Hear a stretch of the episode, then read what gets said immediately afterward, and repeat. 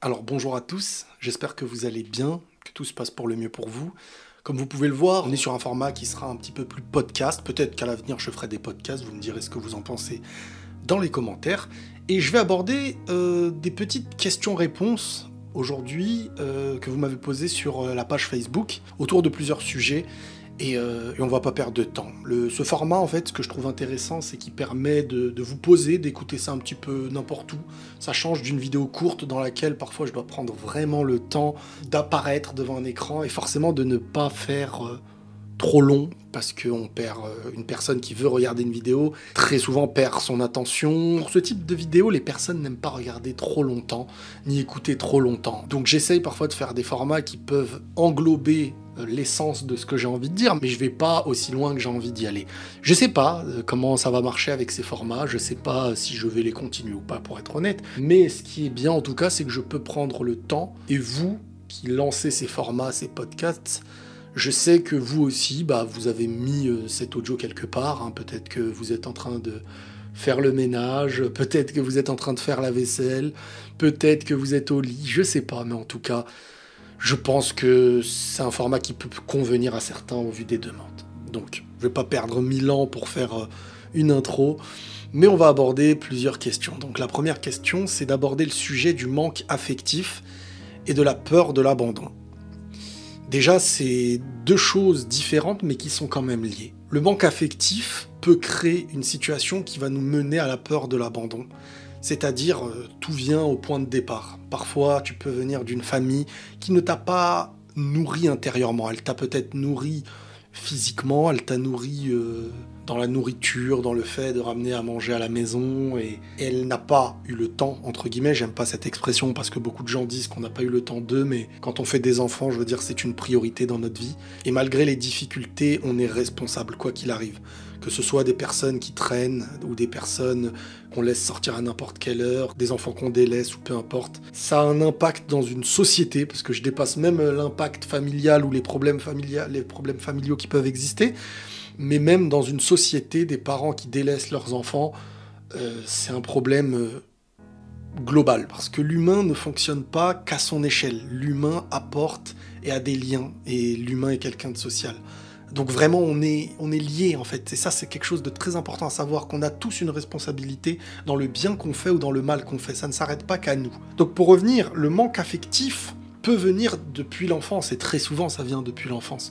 C'est-à-dire qu'une petite fille qui n'est pas nourrie, une fille qui par exemple n'a pas euh, un amour paternel, euh, des frères qui la délaissent, euh, qui ne se sent pas à sa juste valeur, qui ne se sent pas respecté, qui se voit être euh, mis de côté, voire euh, traité presque comme un objet, qui se voit utile aux autres, qui ne s'imagine pas pouvoir recevoir des choses et que d'autres ont- des devoirs envers cette personne. Bref, peu importe, un amour pas offert, des enfants délaissés, etc. Ça donne ensuite des personnes qui ne sont pas complètes intérieurement, qui n'ont pas réussi à remplir en eux ce qui devrait être rempli. Et forcément, à un moment donné, il y a beaucoup plus de failles et de facilité à accepter euh, l'escroquerie d'en face, les prédateurs, les manipulateurs, les vicieux, ceux qui vont se jouer de tes faiblesses, de, tes failles, de ton manque de confiance en toi, de tes peurs, pour venir euh, te mettre dans leur vie et faire de toi un objet,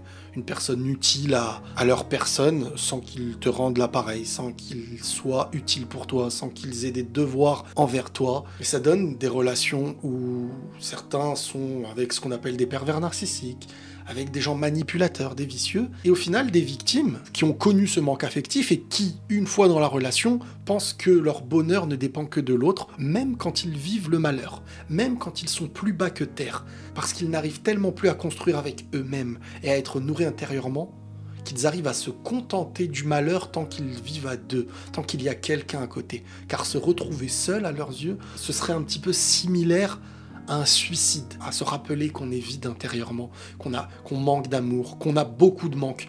Il y a presque très peu d'épanouissement personnel, aucune foi intérieure, aucune spiritualité. Et donc tu es à l'écoute aveuglément, sensible vis-à-vis des paroles de l'autre. Celui-ci viendra te dire tu n'es rien sans moi, et tu vas être convaincu parce que ton intérieur te montre que tu as déjà des manques que tu te sens vide. Et donc, tu es ensorcelé d'une certaine manière vis-à-vis de l'autre.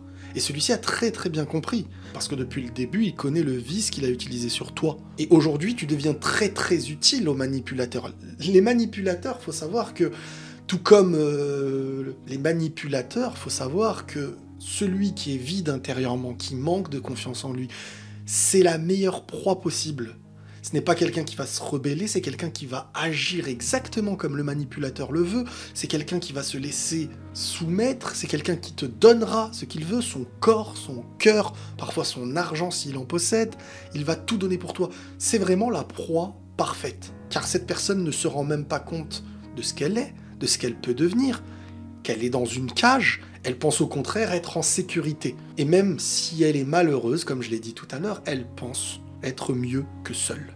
Elle préfère être mal accompagnée que seule. Ça, c'est le premier problème. Donc ça lui fait naître cette peur de l'abandon.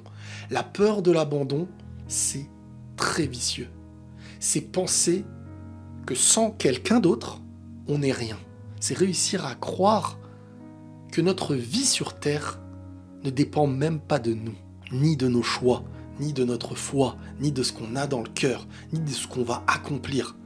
On est esclave d'une autre vie. Mais vous vous rendez compte à quel point c'est incroyable Comment une sainte, comment une personne comme vous qui a sa propre vie, son épanouissement, qui était une enfant, qui a grandi, se voit aujourd'hui esclave d'un autre être humain, prêt à tout lui donner, quitte à presque mourir si celui-ci n'est plus présent. Et on parle bien entendu, et très souvent, d'une personne qui t'utilise et qui se comporte très très mal avec toi.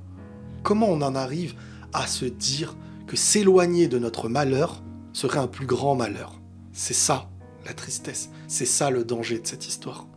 C'est qu'en fin de compte, il faut comprendre d'où vient notre manque.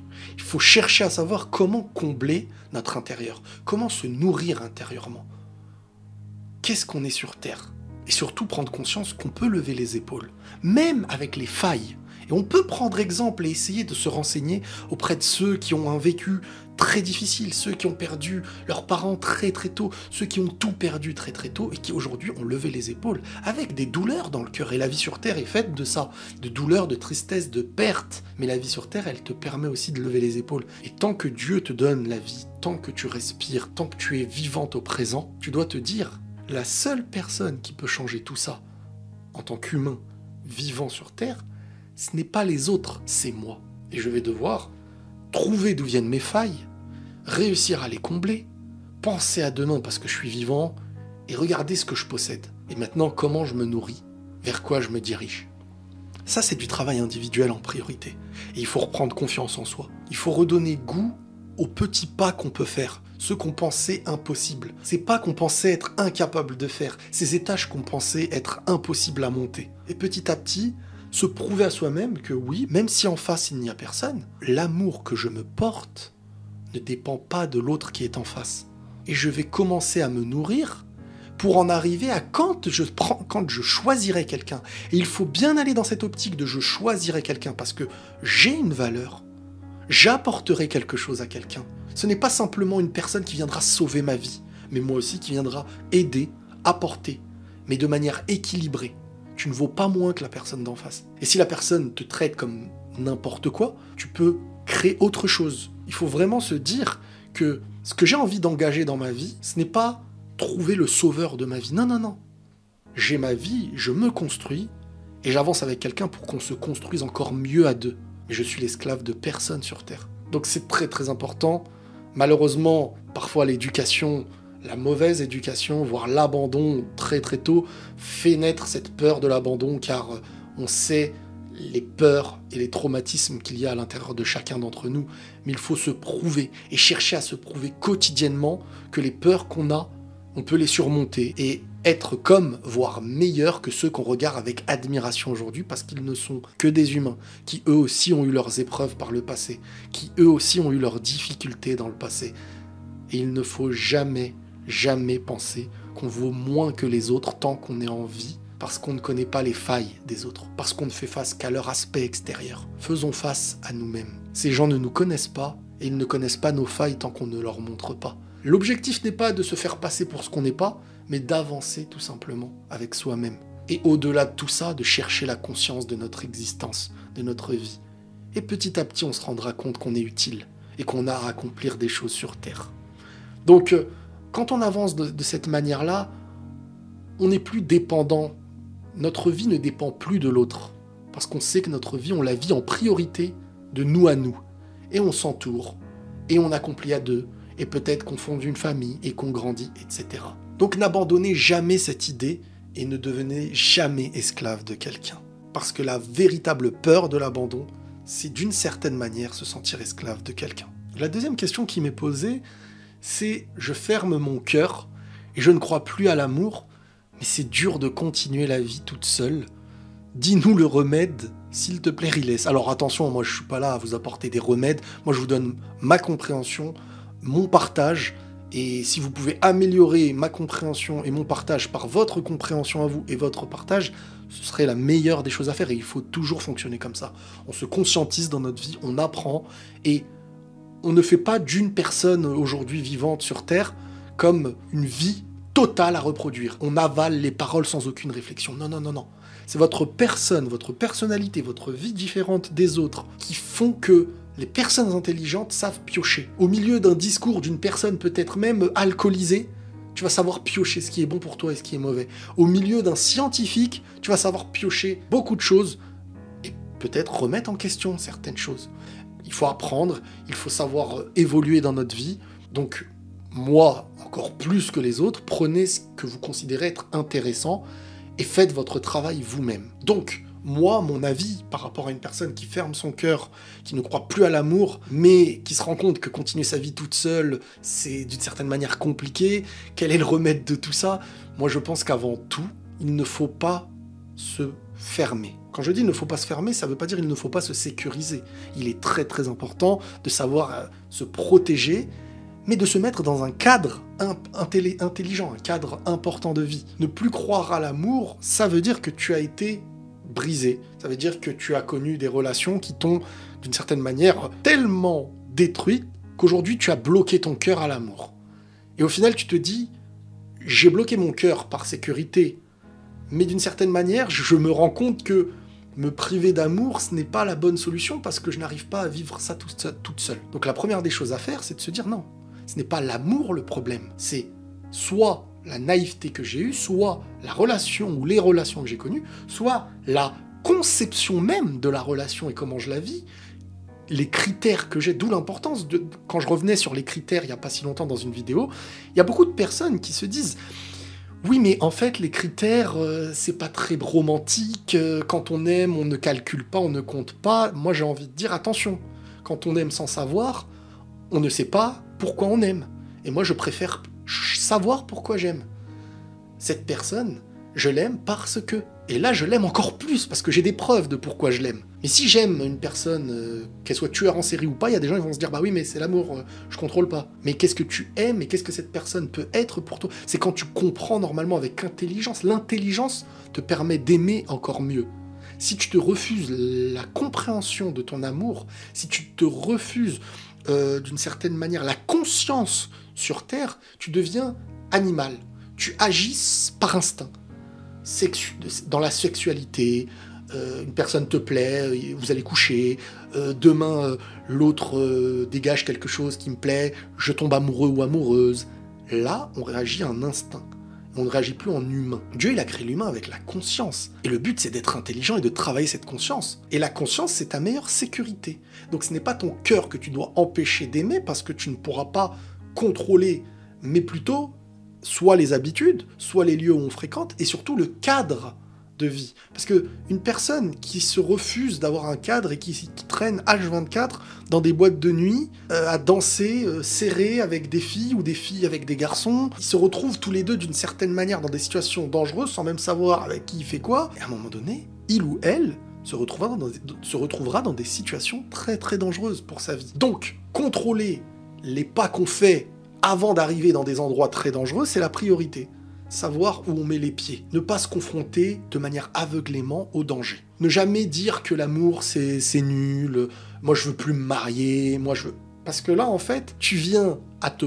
Tu cherches à te protéger d'une chose que tu aimes par peur d'être piégé d'une certaine façon, si j'ai bien compris. Mais en fin de compte, c'est humain d'aimer. Et c'est beau d'aimer. Et c'est magnifique, c'est l'une des plus belles choses sur Terre humain il peut ressentir, le véritable amour. Le véritable amour, ce n'est pas que d'aimer, c'est de partager un amour à deux. D'où même la question d'avant, où être esclave d'en de, face, ce n'est pas de l'amour.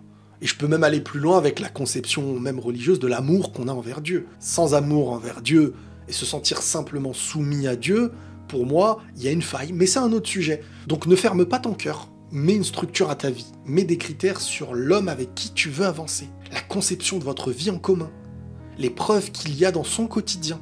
Et pour ça, il faut travailler aussi sur ta conception de la vie, pour savoir aussi quelle est la conception qui vous conviendrait en commun. Tu peux pas aller aveuglément, surtout pas aujourd'hui. On est dans un monde hyper sexualisé. Tout dans tout, tout est mis, tout est fait pour que les gens se consomment. Tout comme ils consomment la nourriture, les fast-foods, tout comme ils consomment les réseaux.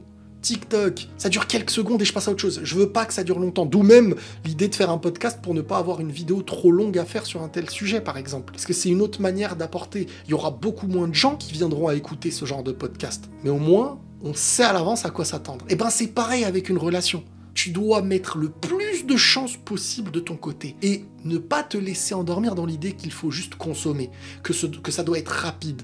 Il y a des gens qui se lancent dans des relations de couple en sachant à l'avance qu'ils ne se marieront même pas ou qu'ils n'iront même pas loin avec cette personne. Imaginez, imaginez la gravité, le danger dans lequel vous vous mettez. Au début, vous n'êtes pas esclave d'une chose que vous ne connaissez pas encore. Mais c'est comme si vous alliez dans une prison, que vous vous mettiez les menottes vous-même et que vous vous enfermiez dans votre cellule à un moment donné, vous êtes bloqué. À un moment donné, vous pouvez avoir mal.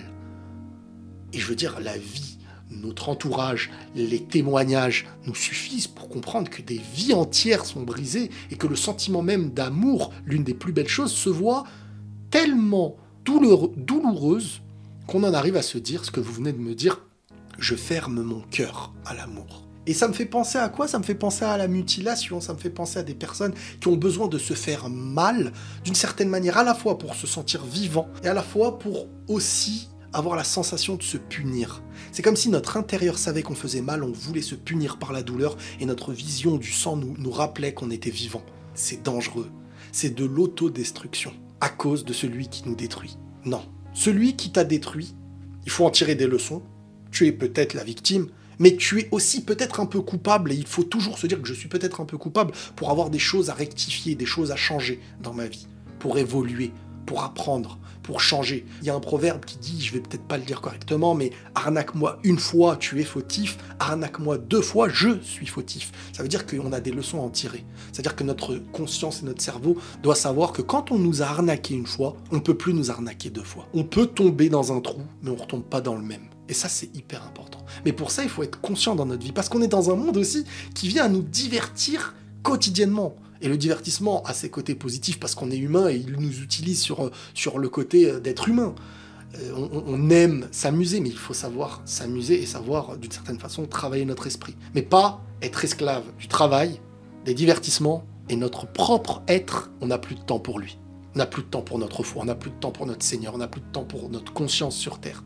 C'est l'équilibre qu'on donne à notre personne, à notre être, à notre âme, d'une certaine manière, avec la nourriture qu'on lui donnerait, qui définit aussi la sécurité dans laquelle on est. Donc voilà un petit peu pour essayer de, répondre à, cette question. Alors la troisième question, c'est comment faire quand ceux que tu aimes le plus au monde n'arrivent plus à faire avec notre hypersensibilité? L'hypersensibilité, c'est vraiment un super sujet, un, sujet tellement profond je pense qu'il est très très incompris parce que quand on entend hypersensibilité, on pense que les personnes sont simplement des personnes euh, qui pleurent plus que les autres, qui sont plus tristes que les autres. Alors il y a du vrai hein, dans ça. Il y a du vrai parce que quand on est sensible, et il faut comprendre le terme sensible, euh, imaginez euh, que vous êtes dans une, campagne et et que vous sentez les moindres pétales de fleurs que le vent emporte d'une certaine manière sur votre main, et que vous le sentez encore plus que les autres, que votre peau sent beaucoup plus les choses que les autres. Alors imaginez si la pétale de fleur, tu la sens, qu'est-ce que ça doit être s'il y a une coupure euh, d'un couteau ou, le fait de marcher sur une punaise. Ou... C'est, vraiment une, métaphore, bien entendu. Hein, c'est une comparaison un petit peu métaphorique que j'évoque, mais, mais c'est pour vous faire dire que donc si on est plus apte à ressentir, si l'hypersensible est plus apte à ressentir, donc forcément, dans la douleur, bah, c'est encore plus ressenti. Mais dans le bonheur, c'est encore plus ressenti. Mais dans l'amour, c'est encore aussi plus ressenti. Donc forcément, l'hypersensible peut faire de sa vie une très très grande force. Dans l'intuition, dans l'idée de, voir de manière subtile, dans, l'idée de construire des choses, voire d'avoir de grandes idées, voire de savoir toucher, de, tout autant que d'être un peu esclave de cette sensibilité et le vivre que du côté, on va dire, tristounet, dans le fait de pleurer, dans le fait d'avoir mal, mais tout dépend aussi de qui on s'entoure et de quelle manière on se protège une fois qu'on est conscient d'être hypersensible. Mais on peut en faire une immense force. Pour moi, l'hypersensible, c'est celui qui est encore plus proche de son humanité que les autres. Et pour moi, on est, quand on est euh, depuis tout petit, notre naissance, on est hypersensible. Une des, les moindres choses, on les ressent, on pleure, et avec le temps, en fonction de l'éducation, de ce à quoi on est confronté, des traumatismes, des boucliers qu'on met dans notre vie, on devient avec le temps moins sensible. Mais être sensible, c'est très très riche. Quand tu es entre de bonnes mains, c'est un bonheur absolu. Quand deux personnes sensibles, de bonnes intentions s'aiment, ils se comprennent, ils savent se faire plaisir, ils savent se donner, ils pensent à l'un et à l'autre même quand il n'est pas là, ils ne veulent pas se trahir même quand l'autre ne le voit pas, il y a quelque chose, le lien de l'hypersensible envers l'hypersensible est très très riche quand les intentions sont bonnes. Il y a très peu de vices chez l'hypersensible. C'est pour dire que dans un monde comme le nôtre aujourd'hui, l'hypersensible est perçu comme quelqu'un qui est très dur à, à percevoir, à définir, d'où le fait de... Les gens n'arrivent plus à faire avec ton hypersensibilité, mais utilise tes j'ai presque envie de dire, ton pouvoir d'hypersensible pour aussi leur montrer tes capacités. Ne prends pas ces relations comme quelque chose où tu es en dessous et les gens n'arrivent plus à faire avec toi. Non, c'est peut-être toi qui n'arrives plus à faire avec eux. Peut-être parce qu'ils ne se soucient pas de toi et que ça te fait beaucoup plus mal que eux, l'intention qu'ils y mettent réellement. Peut-être inverse les choses de ta vie, regarde les choses d'un autre angle. Et tu verras peut-être que ta capacité maintenant, tu vas l'utiliser pour faire de grandes choses, ressentir ce que d'autres ne ressentent pas. Et tu vas te dire, mais en fin de compte, pour moi, c'était banal. Mais en fait, c'est riche ce que j'ai en moi. Regarde les choses de ce côté-là. Moi, ce serait mon conseil. Bon, allez, je vais prendre une dernière question. Que dirais-tu de ceux qui te suivent et te qualifient d'hypocrite, peu importe le sujet, qu'il s'agisse de divertissement, football ou des sujets de vie que tu abordes dans tes vidéos. Bon bah là ça va être un peu plus personnel, on finira sur du reless. bah écoutez, euh, avec le temps, on apprend que surtout maintenant, j'ai beaucoup de monde sur les réseaux, grâce à Dieu, j'avance bien et ça me fait plaisir. Quand on démarre, on a beaucoup moins de haters, entre guillemets. Pour moi, les haters ne sont pas vraiment ce qu'on définit d'eux. Hein. Les haters ne sont pas des gens qui nous détestent. Il existe des gens qui nous détestent. Mais il y a plus de gens qui nous détestent sans nous parler. Euh, et eux, pour eux, enfin déjà pour arriver à détester quelqu'un, c'est qu'il a une importance dans notre vie. Ça aussi, il faut en prendre conscience. Mais quelqu'un qui vient toujours vers toi, c'est que tu lui apportes quelque chose. Mais celui qui te déteste, celui qui a besoin de t'insulter, de te traiter d'hypocrite, parce que on peut trouver des gens dans le tort. On peut dire que cette personne, j'estime qu'elle a tort, sans pour autant la détester ou la traiter d'hypocrite, et peut-être même avoir envie de l'aider. Alors que quand on a besoin d'être dur au point d'insulter, de traiter d'hypocrite, d'être... C'est qu'au fond, cette personne, elle nous touche, à part si vraiment elle fait quelque chose de très très mauvais, et que c'est affiché, que ça cause du tort aux gens. Mais une personne qui, en fin de compte, te qualifie d'hypocrite ou tu la déranges. Maintenant, pourquoi tu la déranges Ça, c'est le sujet. Et ça, ça doit être utile à tous ceux qui vont écouter cette, vidéo, ce podcast. Ça doit être utile à vous. Pourquoi vous dérangez quelqu'un? Peut-être que vous lui causez du tort directement et c'est vous qui êtes en tort. Mais peut-être, si vous faites votre vie de votre côté et tout, c'est que vous touchez soit à son ego, soit cette personne est jalouse par rapport au fait que cette personne peut être mal avec elle-même. Cette personne ne peut, peut ne pas aimer sa vie et avoir voulu de la tienne, ou du moins de ce qu'elle dégage, parce que on veut très souvent les points positifs de la vie d'une personne sans connaître ce qui l'a mené jusqu'ici, parfois à cause de choses tellement difficiles qu'au final on se dit non mais en fait euh, jamais de la vie j'aurais, risqué euh, de vivre ça. Donc euh, les gens aussi sont parfois, entre guillemets, jaloux. Hein. J'aime pas évoquer ça, dire on est jaloux, ceci, cela. Mais il y a parfois une forme de jalousie, pas parce que l'autre a plus que nous, mais parce qu'on n'arrive pas à aimer ce qu'on a, tout simplement. Donc quand des gens viennent directement, sans aucune raison, être insultants envers vous, c'est que vous les dérangez dans, leur propre personne. Et la question c'est maintenant pourquoi vous les dérangez? C'est à eux de se poser la question, parce que vous, vous ne devez pas vous concentrer sur des gens qui n'ont que la méchanceté pour vous, pour vous adresser la parole. Ça veut dire que c'est eux qui ont perdu avant même de commencer. Vous pouvez perdre avec eux quand ça a un impact sur vous. Et si ça a un impact sur vous, il faut se poser aussi la question. Pourquoi cette personne qui me traite d'hypocrite, ça a un impact sur moi Encore une fois, c'est très bien de remettre en question les choses. C'est important de comprendre. La critique n'est pas toujours mauvaise, et il faut savoir qu'on a des failles, on n'est pas parfait, et ça, j'estime que c'est la base des choses. Quand on se lance dans, des vidéos ou dans des sujets sérieux, on évoque notre compréhension, et peu importe le sujet, hein, notre vérité est basée sur notre compréhension. Notre compréhension, on doit avoir conscience qu'elle a des failles, et que on partage à des gens qui peuvent partager en retour. Mais nous, on doit, on sélectionner. On n'est pas là pour apporter la vérité aux gens. Celui qui pense venir apporter la vérité et dire que les autres ont tort, il a plus de chances d'avoir tort que tous les autres. Parce qu'on a tous un peu de vérité en nous et tous un peu de mensonge. Tout comme on a tous du bien et du mal. Donc quand on vient vers moi en me disant que je suis un hypocrite, moi, je me dis tous les jours, j'essaye de faire ce travail vis-à-vis de moi, sur le travail de ma sincérité, sur le... Donc quand quelqu'un arrive au milieu de nulle part, j'ai envie de lui dire, ce que tu me dis, c'est un travail que j'essaye de faire tous les jours. Tu ne m'apportes rien. Est-ce que tu m'aimes? Si tu m'aimes, déjà tu serais pas venu vers moi comme ça si tu veux, entre guillemets, parce que beaucoup aiment bien jouer à ça sur les réseaux, faire le rappel, t'es plus en train de me rejeter que de me rappeler. Enfin, il faut comprendre que quand on a un minimum de subtilité, de compréhension, un minimum d'intelligence, on perçoit très vite quelqu'un qui nous aime à quelqu'un qui ne nous aime pas.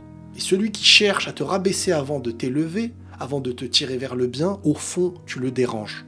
Et au fond, le véritable rappel ou le véritable, ou le véritable conseil, il devrait se le donner à lui-même. Pourquoi je suis agressif envers une personne que je ne connais pas? Pourquoi je dois le rabaisser? Pourquoi il me dérange réellement? Pourquoi celui qui est à mes côtés, qui fait pire que lui, ne me dérange pas? Et lui, qui fait peut-être moins, j'ai besoin d'aller pointer ses défauts. Vous voyez ce que je veux dire? C'est que le travail entre nous et nous, il n'est pas toujours fait. C'est qu'au fond, notre ego a une grande place dans notre manière de conseiller les gens. Et surtout, qui on est en train de pointer. Voilà un petit peu ce premier podcast d'une certaine façon. J'espère qu'il vous aura plu. Honnêtement, franchement, ça, ça me ferait plaisir de pouvoir continuer. Et j'attends beaucoup de retours parce que ça motive et c'est ça qui donne envie de continuer. Et comme on dit toujours, prenez tous soin de vous. La paix sur vous.